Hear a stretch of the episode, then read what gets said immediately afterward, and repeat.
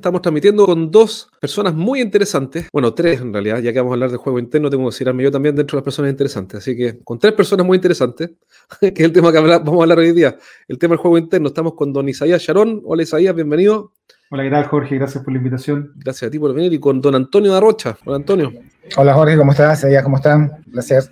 Don Isaías Sharon es psicólogo organizacional, es PhD en educación y tecnología y director ejecutivo de HP International. Nos va a contar un poco de qué se trata. Y conduce un podcast que he escuchado varias veces que se llama Un día a la vez. Lo escuché en Spotify el otro día, así que aprovecho de recomendarlo. Y Antonio Darrocha es un emprendedor tecnológico de una plataforma de tecnologías de educación internacional también con un alcance tremendo, muy exitosa que se llama PlayQ. Así que qué bueno tenerlos a los dos hoy día. Va a ser una conversación entretenida, interesante. Vamos a hablar de un tema fundamental y ese tema es el juego interno, el inner game, como dicen algunos autores, y es básicamente nuestra mentalidad. La idea es que esta es una conversación, vamos a aprovechar de que está Isaías, que es especialista en este tema, y partamos con las preguntas. Pero antes de todo, una pregunta, Isaías. ¿Quién es realmente, realmente Isaías Sharon? La verdad, ¿quién oh, está detrás? Buena pregunta. Te cuento cuando me entere, porque creo que está Jorge Antonio en permanente construcción. ¿eh? Y, cuando uno tiene estas definiciones un poco estáticas, también de repente limita justamente lo que vamos a conversar hoy día, este juego interior de lo que viene. A mí me define mucho el, el, hecho de ser un tipo que soy papá, que es mi pega principal, y que soy un tipo inquieto por crear. A mí el otro día me dijeron, oye, ¿a ti te gusta hacer negocio? Y le dije, no,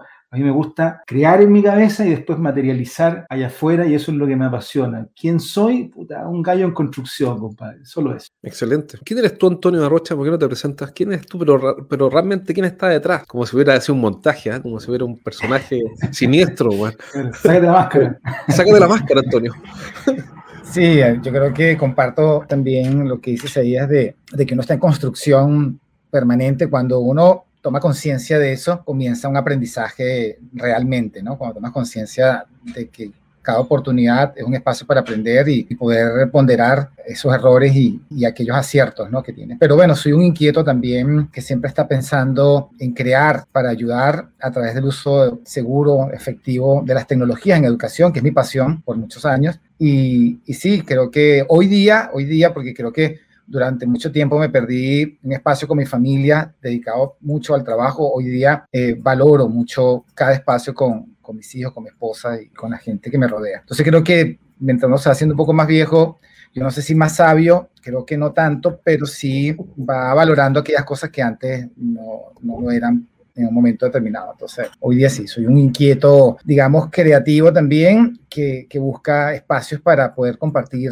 este tipo de conversaciones y ayudar a la gente. Excelente, gracias. Bien, vamos entonces. El, el tema de hoy es el juego interno. ¿Por qué? Porque nosotros entrenamos a emprendedores tecnológicos para que sus ventas mejoren, pero muchas veces nos damos cuenta de que el problema no está en la estrategia, el desafío no es la estrategia. Es decir, todos sabemos que hay que hacerlo. Otra vez Gabriel Fullman, que es un amigo, cliente, tú también lo conoces, Gabriel, me, me dijo algo muy, cierto. Me dijo, mira, si, el conocimiento bastara, todos tendríamos six packs y seríamos millonarios. Six packs no de cerveza, sino que abdominales, ¿no? Por si acaso. Yo estoy tan lejos de eso que incluso pensaba que six pack era la cerveza, pero después me enteré que no, que son los abdominales marcados. Porque todo el mundo sabe lo que hay que hacer. Todos sabemos que uno podría, por ejemplo, ¿no? levantarse en la mañana, correr 10 kilómetros, tomar agua, no tomar alcohol y contar calorías, etcétera. Entonces, es muy simple. Pero no es así. El desafío está antes de eso. ¿Qué piensas tú de eso, Isaías? Bueno, estoy de acuerdo. Además, aprovecho de saludar a Gabriel, que hace mucho tiempo que no lo veo. Mira, yo creo que está sobrevalorado culturalmente el conocimiento y el talento. Es cosa de ver cómo eh, durante mucho tiempo el tema del título profesional se convirtió como en un mantra de deseabilidad, del trampolín para, de lo necesario en la carrera, en fin.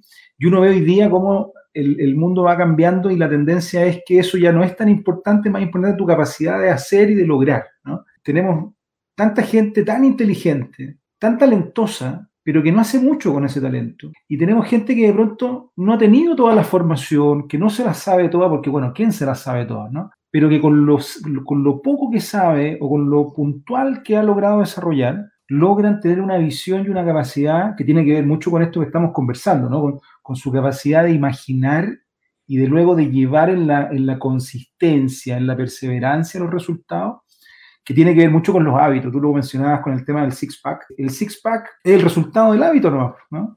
Así como también si uno tiene un solo gran pack, también es resultado solo del hábito. Y creo que ese hábito se construye de manera importante no solamente en lo que hacemos, sino que en la cabeza que tenemos. Y creo que ahí hay una tremenda diferencia entre, mira, yo, yo en, los programas que dicto de certificación en coaching y otros, yo siempre digo, mira, acá vamos a estar obviamente en desacuerdo, pero yo le digo a mis estudiantes, la gente no es tonta, la gente piensa mal que es diferente. De repente uno llega a conclusiones con unos axiomas que uno dice, oye, pero ¿en qué momento eh, mm. uno más uno se convirtió en cualquier cosa? Mm. Eh, y eso tiene que ver con nuestra capacidad de aprender eh, a pensar, de gestionarnos nosotros, de administrar la incertidumbre y la angustia que hoy día está, pero a la orden del día, para poder mirar un poquito más allá y poder construir el resultado que uno quiere. Y el resultado que uno quiere, yo no sé cómo lo piensan ustedes suele venir con un trayecto que no es tan grato, que no es una fiesta muchas veces, que involucra un montón de sacrificio, que se vaya a correr en la mañanita los 10 kilómetros, no es que, oh, qué rico, está ladito afuera, ¿no? Tú, decís, chuta, me quedaría en la cama, compadre, dormiría otro rato, pero tú dices, ¿sabes qué? Estoy con, en mi cabeza he construido un resultado que me hace más sentido y que es mayor, por el cual estoy dispuesto a hacer ciertas cosas que no me llenan de, placer hoy día, pero porque estoy construyendo algo que va más allá del placer, del, hedonismo humano. Y esa cuestión es mucha cabeza. Creo yo que no es mucho talento, que es mucha cabeza y mucha capacidad de poder abrazarnos a propósitos que sean mayores para hacer lo que hay que hacer todos los días. Oye, y, escuchando lo que tú dices, mi pregunta ahí es, ¿está subvalorado entonces el sacrificio? En el sentido, veo, veo frases, no, digo, no estoy criticando a nadie, pero veo frases de repente en LinkedIn o gente que publica cosas y dicen como, eh, busca tu pasión y síguela y, y, sé feliz en lo que haces, etc. Y, y, nadie habla de esa mirada más estoica, de una mirada que, que, se hace cargo del sacrificio, del dolor, porque básicamente es un dolor, levantarse a correr 10 kilómetros a la mañana es un dolor, así como escribir tu libro es un dolor, eh, así como hacer un doctorado es un dolor, así como emprender es un dolor, digamos, tiene un lado doloroso, no es que sea un dolor, quizás es más preciso decirte un lado doloroso. Pero nadie habla de eso. Eh, eh, yo lo que he visto y me acordé por lo que hice del hedonismo, es que en el mundo del emprendimiento todo el mundo, no sé si todo el mundo, pero veo cada rato eh, que publican el lado bonito de esto, como el matrimonio va a ser una, luna de miel para siempre.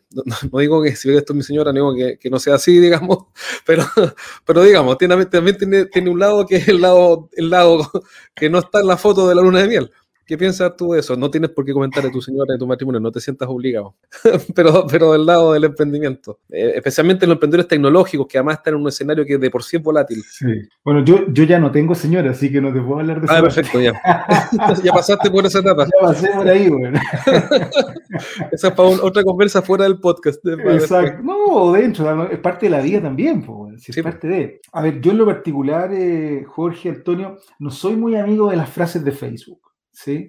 De esta cuestión de que hay que brillar, de que tú todo lo puedes, del yes you can, me parece, me parece una, mirada tan eh, simplista, tan minimalista de lo que es la vida, ¿no? Y en la vida hay de todo, hay momentos ricos y hay momentos que son como las pelotas de malo, o sea, si eso es así, viene, viene con el pack completo. Yo creo que esa, esa mirada ni siquiera positiva, yo creo que tan eh, de repente ingenua o, o ilusa o, o tan parcial genera mucha frustración en la gente que se está embarcando en estos procesos porque entra con un enamoramiento de que esta cuestión va a ser un viaje en Disney y, se, y, no, y no visualiza que eh, el, ratón Mickey tiene que trabajar 365 días. O, sea, o, que, Disney se dedicó a trabajar toda la vida.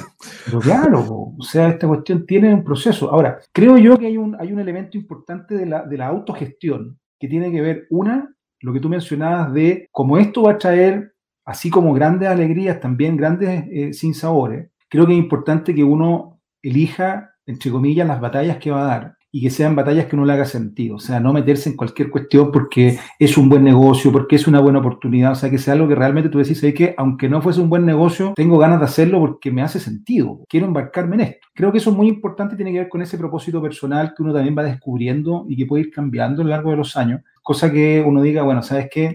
Lo bueno y lo malo lo asumo con, con, la convicción de que estoy en el, en el proceso correcto. Y por otra parte, creo que es muy importante cómo uno significa la experiencia. Por ejemplo, yo soy un tipo trabajólico. Me carga los memes de los lunes de, ay, llegó el lunes, y los memes de los viernes, qué rico llegó el viernes. A mí me carga, compadre. Yo digo, bueno, si usted tiene esa, esa disposición a su trabajo, ¿qué hace trabajando cambia, ahí? Cambia, cambia, de trabajo. Pero claro, cambia de trabajo. Entonces, yo no sé, A ti, Jorge Antonio, ¿les gusta el café o no? ¿Son cafeteros?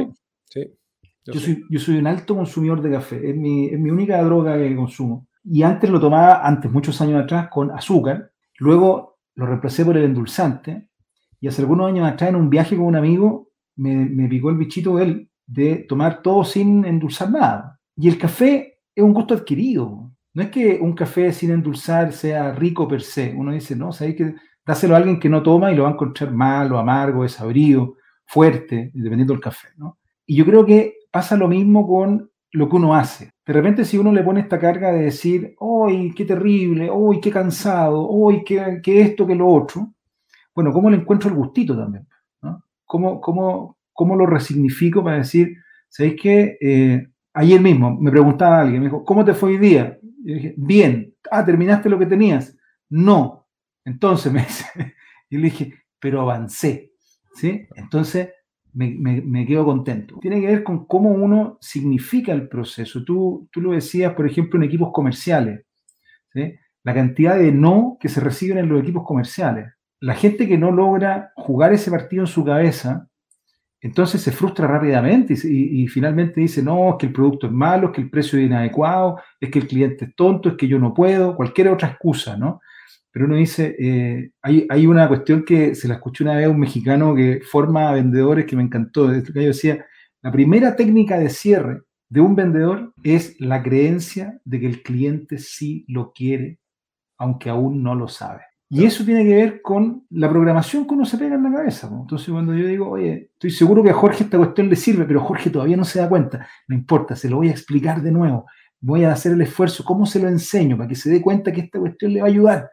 Tenemos que hacer una, una resignificación, creo yo, de ese proceso, cosa que lo pasemos bien y que cuando no lo pasemos bien, que es parte del, del show, eh, sintamos al menos que estamos en una, en una batalla que vale la pena dar, que, sea sensata y valórica para nosotros. ¿Cuál es el, ¿Cómo tomamos control de, de, lo que nos pasa acá? Control en la medida en la que se, de, lo, de lo realista, no sé qué es lo realista, el sentido de un empresario, un emprendedor tecnológico, o, en fin, cualquier persona que se dedique a hacer un negocio, todos los días se enfrenta a sí mismo, más que a la competencia. Yo sé que tenemos competidores, por supuesto que existen las competencias, pero lo que hemos visto, trabajando con, varios tipos de empresas que venden desarrollo de software, eh, equipos, productos, integración. Mira, tenemos clientes que venden desde semen de toro, hemos, hemos trabajado con empresas que venden semen de toro hasta empresas que venden reparación de aspas para las palas de las torres eólicas. Y, y todos más o menos en ese rango enfrentan, sí, una competencia, porque, porque bueno, existe la competencia, pero ese no es el problema. Si el problema no es cómo le gano la competencia, que, que hay que resolverlo, el tema es cómo el tipo eh, se vence a sí mismo durante un día en el que tiene que tomar decisiones y hacer cosas que son amargas o que, o que posterga. Mm. Entonces, porque todos sabemos, siguiendo con el ejemplo de, los Six Pack por ejemplo, supongamos que correr sirviera para eso, todos sabemos que hoy día en la mañana deberíamos haber hecho ya una cierta rutina, pero sin embargo no lo hicimos. Entonces, ¿cómo tomas, control? ¿Cómo un emprendedor toma control o, o toma conciencia? No sé si el control existe, pero ¿cómo gestiona? ¿Cómo se autogestiona? ¿Por dónde parte? Dice ya, ok, te escuché, me hace sentido, pero ¿cuál es el primer paso? Yo creo que la capacidad de autogestionarse es un hábito y es un hábito que se construye como todo buen hábito. ¿Y cómo se construye un buen hábito? Va a ir bajando un poquito así como cómo lo podemos hacer. Un buen hábito se construye con pequeños comportamientos, pequeñas rutinas, pero pequeñas, de verdad muy, muy puntuales, pero sostenidas en el tiempo. Entonces, una cuestión que para el six-pack sería pésima estrategia y que mucha gente lo hace es decir, el lunes empiezo. Entonces vamos a hacer un cambio en el equipo, vamos a hacer un cambio de mentalidad, eh, Jorge, Antonio, sacúdete la mala onda y este lunes partimos de nuevo. Entonces, y uno dice, esta cuestión no sirve. ¿no? Claro. Lo que nosotros necesitamos es establecer pequeños comportamientos nuevos, pero sostenidos en el tiempo. Y llevémoslo ahora a la rutina personal, porque la autogestión no es laboral, es de vida. Te levantáis en la mañana. ¿Tenías algún horario para levantarte? ¿Estás cumpliendo ese horario? Ese es tu claro. primer check del día. Es tu primer triunfo del día. Claro. La gente que gana constantemente no gana porque logró un proyecto, gana durante el día muchas veces. Logró su hora de levantada, logró su rutina de la mañana, eh, lo, logró reducir el tiempo de... Yo, por ejemplo, me, esto ya es personal, weón, pero me contento en la mañana cuando a las 7 de la mañana ya corrí, está hecho el aseo, listo el desayuno, compadre, y estoy pero fresquito y listo para ir a hacer mis cosas laborales. Yo digo, bien, compadre, bien. Entonces, ¿con qué actitud y cabeza llego a mi reunión con mi cliente en la mañana? Con la actitud que viene el que, el que ya viene ganando. Claro. Ya ganaste antes. Ya gané, vengo, vengo del chufo, compadre. Entonces, esa cuestión te dispone en una energía, en una, en una mirada, en una vibra particular, que es muy distinto que me estoy sacando la mugre del ojo para hablar contigo y cuéntame, y si es posible, no, yo te entiendo, veamos el otro día, bla, bla, bla, bla, bla. Entonces, ¿cuál sería la manera? La manera es, y hay un libro muy bueno que se llama Hábitos Atómicos. No sé si lo han leído. Y si no, sí, Atomic Habits. Sí, súper recomendado. ¿Cómo se llama el autor? Eso podría recomendarlo. ¿Cómo se llama? El... Eh, Clean, creo que el apellido. Déjame lo sí, James Clear. James sí, Clear. Sí, si eres el gerente de una empresa de ingeniería, consultoría, coaching, tecnología o servicios para empresas, entonces este mensaje es para ti. Cada semana entreno a un grupo de gerentes en vivo. En estas sesiones aprende las estrategias más efectivas que conozco para hacer crecer sus negocios y siempre, siempre terminan la clase con ideas prácticas para implementar rápidamente. Y la buena noticia que tengo es que cada semana voy a sortear un asiento para una de estas clases sin costo. Regístrate ahora en eduventas.com y postula para participar en una sesión. Pide un cupo en eduventas.com. Y en el fondo es cómo yo construyo una rutina diaria donde pueda ganar varias veces en el día. Eso me va a enseñar una cosa muy importante, me va a enseñar cómo ganar. Y la gente que gana en lo grande es porque ha aprendido a lograr en lo pequeño. Entonces, muchas veces está esta lógica más exitista de que no, yo quiero ganar grandes cosas. Y uno dice, oiga, ¿y en la cancha chica cómo le va? Nadie llega al Barça si no mete gol en el barrio. Claro, pero el tipo no es capaz de hacer su cama o de poner la alarma a las 6 de la mañana y espera tener éxito en lo grande. Tal cual, tal cual. Entonces, por eso yo decía antes que yo creo que está sobrevalorado el tema del, talento y, muy vilipendiado la capacidad de constancia, de, de trabajo, de esfuerzo. Miren usted a cualquiera de esta gente súper destacada que uno ve en los libros y en la biografía, que el Steve Jobs, que el que tú quieras, ¿no? Entonces, oye, nadie la hizo de un día para otro y nadie la hizo sin sacarse la cresta trabajando para que pasara. Porque no pasa así. Y tampoco nadie la hizo solo. Y eso es lo otro que es importante. ¿Cuál es mi red de apoyo? ¿Con quién converso los días malos y también los días buenos? ¿Con quiénes me rodeo? ¿Me están contagiando de qué? Un 75% de nuestros hábitos y logros tienen que ver con la gente con la que nos juntamos. Si tú querés lograr un six-pack y te juntáis con puros amigos del McDonald's, muy difícilmente vaya a poder lograr tu objetivo. Pero si te metís con los amigos del CrossFit, vas a ser probablemente ese hombre six-pack en los próximos meses. Entonces, elegir bien con quién construyo equipo, a quién escucho, con quiénes me rodeo, etcétera, también va a ser una decisión estratégica para lograr resultados. Y por eso es tan importante en los equipos, no solamente quienes lideran, sino que a quienes tengo dentro de mi organización. Nosotros hace años atrás en una de las empresas que yo dirijo pusimos una, hicimos una, política de cultura y pusimos unos indicadores y uno de ellos era disfruto lo que hago. ¿sí? Indicador de desempeño. Disfruto lo que hago. Y teníamos, recuerdo, una vendedora que era buenísima, compadre. Tenía muy buenos números pero andaba con la cara larga todos los santos días. Y cuando yo dije, oye, se tiene que ir. Y la jefa del área comercial me dijo en ese momento, pero ¿cómo se va a ir, compadre? Si mira los números que tiene, nos va a echar abajo los resultados. No, no, no, que aquí no, no trabajamos solo por el resultado. Trabajamos para construir una atmósfera que genere resultados. Entonces, si andamos con la cara larga, eso me contamina el espacio. No me sirve que ella logre resultado y que el resto se contagie de ese estado. Y fue la decisión. Entonces también cómo uno construye equipo. Eh, los equipos de fútbol saben mucho de esto, los que son más futboleros, cuando el DT dice, oye, ¿sabes qué? Jorge está tirando mala onda y problemas de camarín, dices, ¿no? Entonces lo vamos a dejar afuera, no lo porque me contamina el proceso colectivo. Entonces yo creo que por un lado, para hacer el resumen, estos, estos pequeños desafíos diarios que nos permitan ir ganando y desarrollando este hábito en nosotros, y por otro, elegir estratégicamente a quién le presto oreja, con quién me junto, a quién no voy a escuchar, con quién no me quiero juntar, porque me saca del el foco perceptual, me contamina emocionalmente. O sea, podemos decir que, que, lo primero que tengo que hacer, ok, es instalar hábitos, pero hábitos que ayuden, que me ayuden. ¿Cuál es el contexto? El contexto es dominar el juego interno para poder recién ganar afuera. Si yo no gano acá adentro, y no, me autogestiono, no me administro, difícilmente voy a poder ganar en, una competencia por un negocio o por un emprendimiento. Entonces, y dentro de eso, en el fondo, tu punto es que tengo que, esta autogestión o autoadministración es un hábito como cualquier otro, con todo lo que eso implica, y uno de esos hábitos, o parte de esos hábitos, consiste también en empezar a cuidarme yo, empezar a cuidarme a qué círculos de gente me expongo.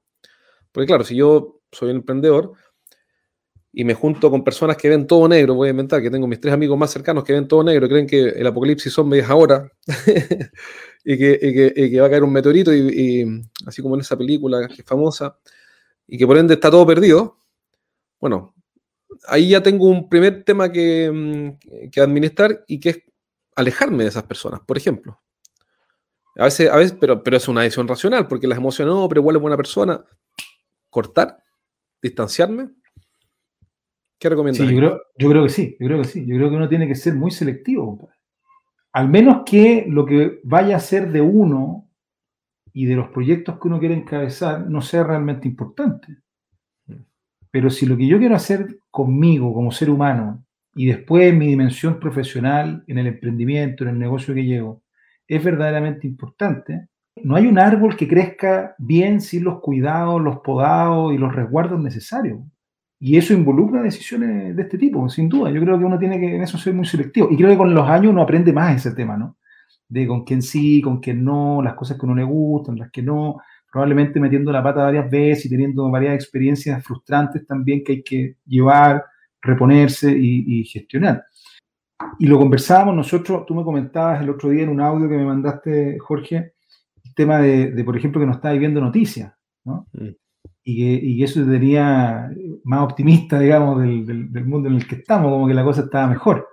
Claro. Y tiene que ver justamente con eso. Y eso se llama, así como el dato técnico, hay un elemento que se llama los patrones emocionales, ¿ya? Y los patrones emocionales es una mesa que se compone de tres patas, ¿ya? Una pata tiene que ver con nuestros pensamientos. Y por eso es tan importante las conversaciones en las que participamos, las cosas que leemos, los medios que vemos, la gente con la que nos rodeamos, porque todo eso permea ideas en nuestra mente.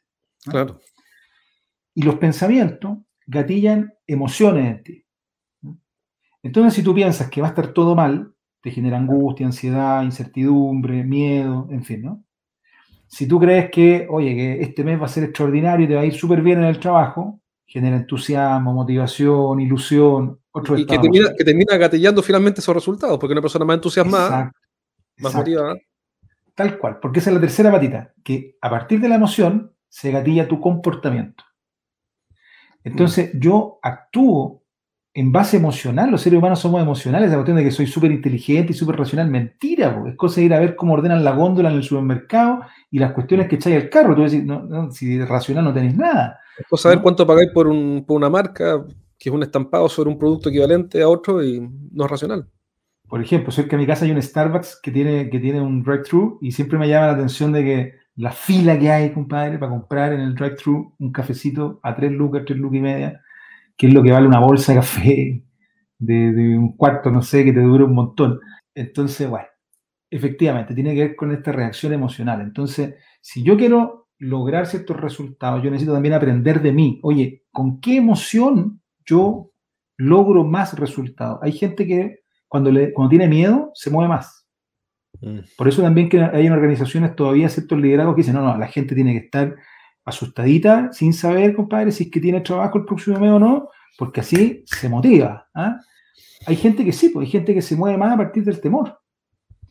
Y hay otros que se mueven más a partir de la gratificación, de este tema más hedonista, de decir, oye, yo lo hago porque, porque me, voy a sentir bien conmigo, porque voy a recibir una, retribución externa, porque con esto soy parte de un colectivo, porque voy a ayudar a otro, en fin. Eh, y eso tiene que ver mucho con el autoconocimiento. Entonces, no puedo avanzar bien a la autogestión, tanto cognitiva como emocional como comportamental, si no me conozco primero. Y esa tarea... Pero disculpa, ahorita está la punta, porque cómo conocerse en este contexto, ¿no? Para tomar, para empezar a administrarse, porque yo no puedo administrar lo que no conozco, así que con toda razón. Pero, ¿cómo te conoces? Observando, pero observarse uno mismo es difícil. ¿Cómo te conoces a, ti mismo para empezar a administrarte internamente y evitar el autosaboteo, ejecutar los proyectos que quieres ejecutar, organizar lo que quieres organizar, dar los pasos que quieres dar. ¿Por, dónde comienza? Porque auto, si fuera tan fácil no existirían los coaches. Yo tengo una coach que siempre le mando saludos por el podcast, la Begoña, aunque no lo escucha. y me ha servido mucho para darme cuenta de cosas que yo no veía. O tal vez siempre las vi, no las quería ver. ¿Cómo, cómo funciona eso? Bueno, lo hablábamos antes de partir la transmisión en vivo, ¿no? O sea, cuando hablábamos del tema de ir a terapia, ¿no? uno necesita un espejo, uno, yo, no me veo la espalda, no, no puedo, ¿cachai? Entonces, hay un montón de puntos ciegos en nuestra historia, en nuestro desarrollo, que requiero irlas pimponeando con un otro también, para ir dándome cuenta. Y que pasa también mucho por el tema de la madurez que uno vaya obteniendo. Hay cosas que hace 5 o 10 años uno no se daba cuenta porque no estaba ahí tan maduro para darte cuenta nomás. Habían conversaciones que uno no tenía consigo mismo y a través de los años van cambiando esas conversaciones. No es, y yo aquí comparto con Antonio cuando decía, más viejo no es más sabio, mm. porque involucra hacer la tarea, ¿no? Y ahí yo, yo soy muy partidario, yo en lo particular lo hago, ¿ah? todos los años hago año intercalado. Un año voy a sesiones de coaching para mí, otro año voy a terapia. El otro año coaching, el otro año terapia. Que voy pimponeando porque creo que el motor de lo que uno haga es como uno está por dentro. Y si yo no cuido ese motor, se me va a fundir, no va a funcionar y va a tener colaterales importantes. Entonces necesito, si quiero que me vaya bien en lo que sea, ¿no? en la vida personal, familiar, con los amigos, en la pega, en la empresa, necesito cuidar dónde está mi cabeza, dónde está mi corazón, cuáles son mis hábitos, qué estoy aprendiendo, y, mirarme y resolver también mis propios conflictos, mis propios desafíos internos, para ir jugando en el partido que viene, para ir subiendo a la, en, el campeonato. ¿Me escuchas ahí? Sí, ahí está. antes, de, antes, de, seguir, me gustaría hacer un anuncio, un aviso comercial. No tengo auspiciadores, pero el aviso comercial es bien simple. ¿Cuál es? Si estás escuchando esto después, acuérdate conectarte a la página de Facebook, a la, a la página que se llama Podcast del Coach en Facebook, y ahí vas a ir viendo cuándo son estas sesiones en vivo. Bien, el, Antonio, ¿qué te gustaría preguntarle a nuestro invitado? ¿Qué se te ocurre o qué reflexión quieres hacer? Sí, bueno, más que preguntarle, quería, digamos, contribuir ¿no? con algo que considero que conecta con lo que Isaías nos comentaba hace un rato de la, la resignificación y la crear tu propio mapa del éxito, ¿no? A, a, veces creamos mapas, nosotros mismos creamos nuestros propios mapas cuando hacemos estos checklists o cuando hacemos una planificación que sobrepasa nuestra, nuestras capacidades en ese momento y, con los que no estamos conectados muchas veces emocionalmente y sabemos que va a ser un fracaso, es decir, anticipamos el fracaso no con el objetivo de aprender de ellos, sino de autoflagelarnos muchas veces, ¿no? Entonces, yo he aprendido, yo hoy día me considero un emprendedor profesional que todavía está buscando el éxito, está en ese camino, tengo muchos años, pero ocho años como emprendedor profesional. Y la utopía que yo vivía hace ocho años atrás en el área de las tecnologías, del desarrollo tecnológico, y, específicamente en el área de educación, hoy día es una distopía, ¿no? Me doy cuenta que, que no fui, que no que me engañaron, sino que yo me auto, eh, digamos, engañé en algunos casos, eh, pensando que este camino iba a ser más, más simple, más sencillo, ¿no? Pero hoy día eh, esto es lo que amo hacer y eso es lo que me mantiene día a día eh, con el objetivo, claro. Sin embargo, necesito apoyo de otro y ahí entonces lo que dices ahí es clave. Jorge es mi coach. Yo, yo, siento que con Jorge he, logrado eh, reencaminar, que he podido reenfocar y sacar el mayor provecho a lo que hoy día estoy haciendo y eso se lo agradezco muchísimo y a todos los que quieran apoyo. Aquí Jorge es un excelente coach. ¿Sí me explico? Eh, entonces, lo otro, lo otro que quería comentar, y con esto cierro, es que hoy día, después de muchos años, entiendo que existe la suerte. Y hoy día muchas de mis acciones las tomo en función a la suerte, pero no a la suerte azarosa, ¿no? El azar, digamos, pero del azar. Es la suerte que, que, que combina esto, esta, esta silla también, haciendo la analogía de tres patas, ¿no? Eh, la suerte hoy día para mí es la, tener actitud positiva que me permite levantarme todos los días y, poder luchar esas batallas que a veces eh, sí, escojo cuáles son y otras me, me las escogen, pero decido hacerlo con una actitud positiva. Esa es una de las patas de la suerte esa es la actitud. Luego la aptitud, es, perdón, eh, en este caso la aptitud, con que asumo esto, la actitud, es decir, la preparación. Todos los días le dedico una hora a prepararme en aprender algo nuevo, ¿sí? En conectarme con, con la visión de aquellos que están, que sé que están más adelantados de la mía, y, con, y, y de esa visión co-crear o crear algo nuevo. Es decir, allí esa aptitud es fundamental y por último la oportunidad. Entonces, si se me presenta la oportunidad y no tengo esa actitud positiva y no estoy preparado para ella, no voy a tener éxito. Entonces, hoy día para mí es muy importante valorar, ponderar estos tres escenarios que dependen en gran medida, dos de ellos, de mí, pero también el tercero, que es crear las oportunidades. Eh, y tú creas oportunidades cuando crees, te crees eh, el cuento a ti mismo, te lo crees tú, y luego logras digamos, en este caso, atraer la atención de otros que posiblemente no esté pensando en esto como tú lo haces, pero como tú crees en esto y sabes que lo va a ayudar, tú vas a lograr darle a entender que eso le va a ayudar. Entonces, yo creo que sí, las emociones, como decía Maturana, no hay aprendizaje sin emociones, no hay aprendizaje significativo, verdaderamente trascienda en tu vida si no hay emociones involucradas. Y lo que siempre recomendaba, que en paz descanse, únete, alíate, acércate a personas que tengan ah, una actitud positiva. Y por algo lo decía un científico que yo casi estoy seguro que debió ganarse el premio Nobel, este, y lo decía. Y involucraba las emociones dentro de la biología humana y, de la, y del éxito. En el fondo lo que dices tú, lo que dices tú que en el fondo uno mismo se fabrica su, su suerte en ese sentido, ¿no? Pero Totalmente. la suerte tiene que no sé, alguien dijo, ah, no, no, no, era la inspiración, era en los escritores, en el mundo de la, de la redacción, cuando escribes tu libro, etcétera, hay una frase famosa de alguien, pero que es equivalente. Decía, la inspiración tiene que encontrarte escribiendo. En el fondo, ¿te, gusta la inspiración? Me encanta la. Bueno, pero tienes que estar escribiendo cuando, cuando llegue porque si no, no, sirve de nada. Tienes que hacer tu parte del trabajo.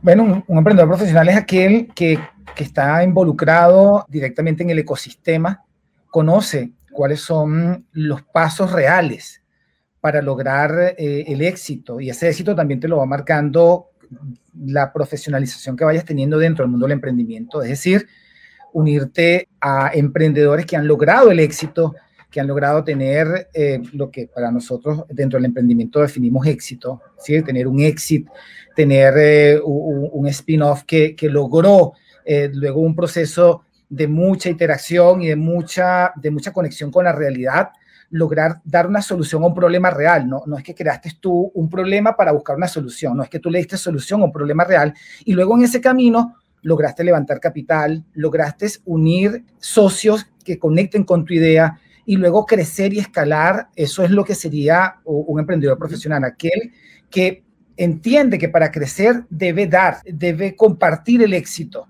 Sí, los, los emprendedores que, que son para mi concepto, y eso es una, una apreciación muy personal, que son que no son profesionales son aquellos que dicen, ojo, ojo, yo no, no quiero dar ni un solo porcentaje de mis acciones, no quiero compartir el éxito con nadie. Esos son los, emprendedores que algunos tienen mucho éxito, pero muy pocos, este, que no logran comprender la lógica de lo que significa hoy día esta nueva manera de hacer negocios que es emprender. ¿sí? Y en el mundo tecnológico pasa con, más, con mucha más frecuencia.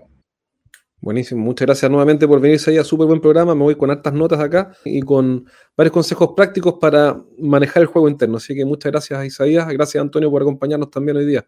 Un placer. Cuídense. Un abrazo grande para los dos. por escuchar este programa.